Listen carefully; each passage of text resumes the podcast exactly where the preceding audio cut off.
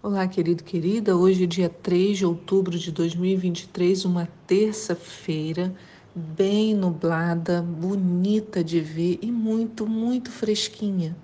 Graças a Deus. Sabe que nós falamos ontem que a festa de tabernáculos, ela expressa o desejo pelas chuvas, porque um tempo de seca chegaria em Israel. Né? E nós estamos vivendo uma festa de tabernáculos bem atípica, é, tem chovido né, ao longo dos dias. Geralmente é, a gente tinha a oportunidade de ver a chuva no dia da festa. Nessa né? semana nós estamos vendo no dia da nossa festa, né? Nós estamos vendo em todos os dias festivos. Isso enche o nosso coração, né, para que a gente possa falar, Senhor, que assim seja nesse ano, né? Estejamos cheios dessa chuva, dessa água, que é a tua presença em nós, a presença do Senhor em nós, trazendo abundância de vida. Eu sou a pastora Anícia e o nosso devocional de hoje contém os textos de Deuteronômio 38, 33, do 8 ao 17, Ezequiel 19, primeira carta de Pedro, no capítulo 1, e Deuteronômio 14, do 22 ao 28. A pergunta de hoje é: por que a nossa festa dos tabernáculos terá o tema gerações, né? Por que que na nossa festa o tema será uma geração preparada, né? Vamos falar sobre gerações. Nós estamos no quarto dia da festa dos tabernáculos ou festa de Sukkot.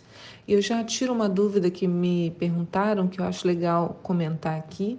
É, vocês verão Sukkot escrito de duas formas, com dois Ks, como está no título hoje do devocional, ou com C né? C-O-T, T mudo, né? O, o, e o T mudo acontece nos dois, mas um está com dois Ks e o outro está com C.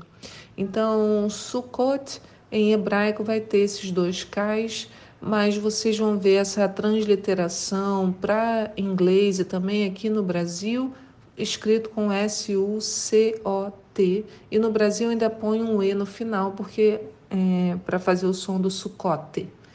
Então, essas são as diferenças. Eu chamo a sua atenção para o fato de hoje iniciarmos a leitura da primeira carta de Pedro. Então, aproxime-se desse apóstolo. Eu tenho certeza que você vai aprender muito com ele. Eu sou muito apaixonada né, pela vida de Pedro, porque ele me ensina muito. É, eu imagino é, o apóstolo Pedro, como ele era, né, o jeito dele.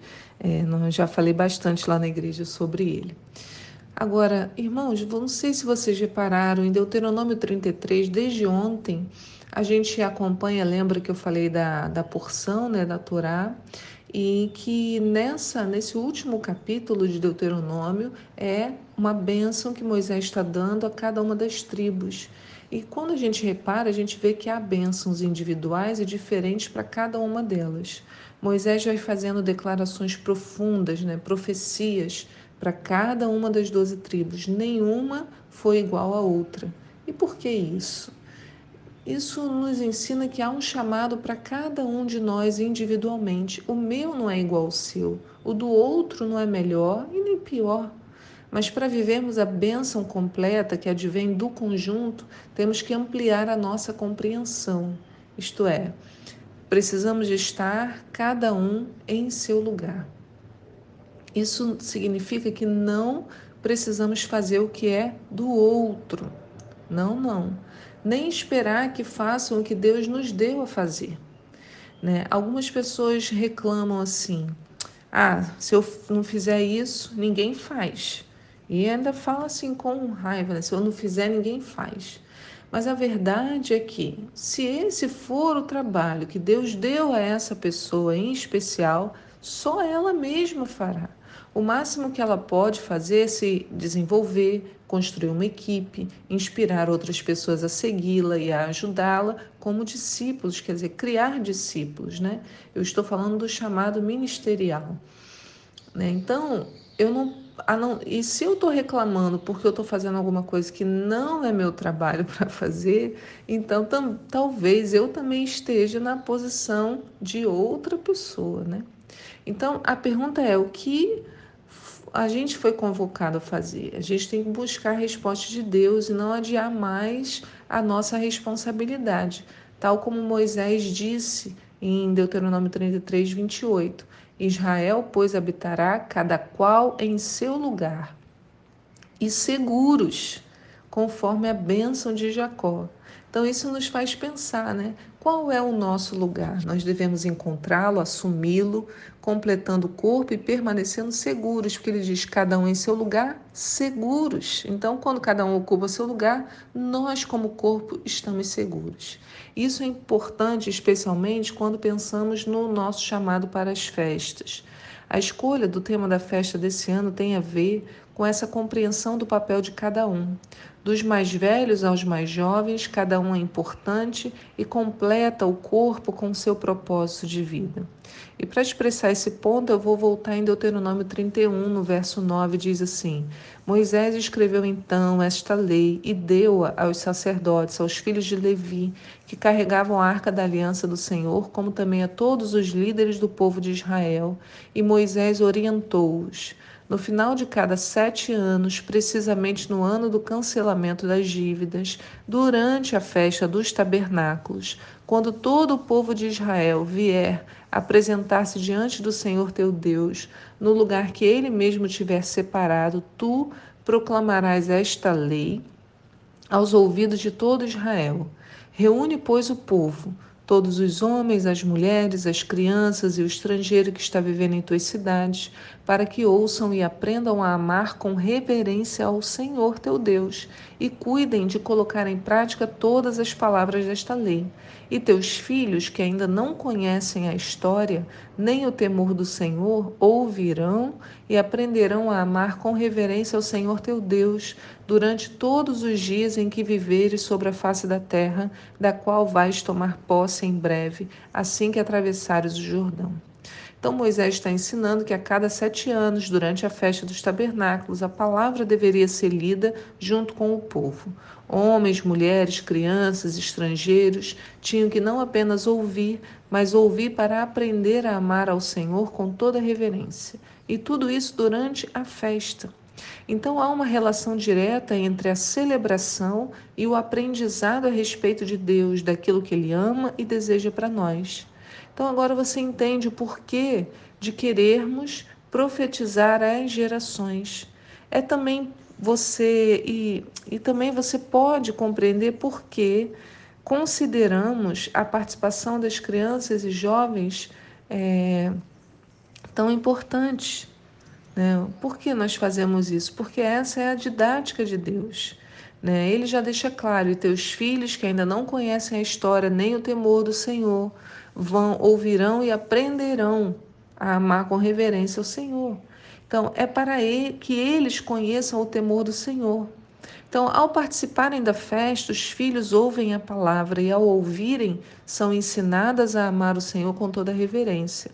Agora, imagina quando as crianças e os jovens veem os pais celebrando, né? os idosos celebrando. Há um poder, irmãos, liberado do alto. Consegue compreender isso? Porque a gente entra na mesma didática que Deus ensinou ao seu povo. Né? Há um poder sendo liberado do alto. Como poderemos amar sem ouvir a palavra? Se é, se é a palavra de Deus que o revela, né? se não lemos, desconhecemos o nosso Senhor. Então, o tema da nossa festa hoje né, fala desses paradoxos, da complexidade né, que, que existe nessa nossa relação com Deus, expressa o nosso desejo de que as gerações seguintes aprendam e se mantenham firmes.